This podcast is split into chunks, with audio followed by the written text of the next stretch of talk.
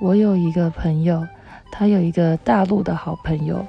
前阵子是美国选举，这个大陆朋友就主动的联系我的朋友，他说：“如果这次美国大选出来情况不乐观，你们台湾有任何的危险，你立马飞来大陆找我，我来保护你，照顾你。”我这个台湾朋友就跟他说：“如果你台湾真的怎么了，不就是你们的主席要攻打我们吗？”我这个大陆朋友立马就说：“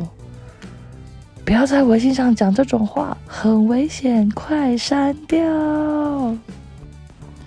后来选举出炉，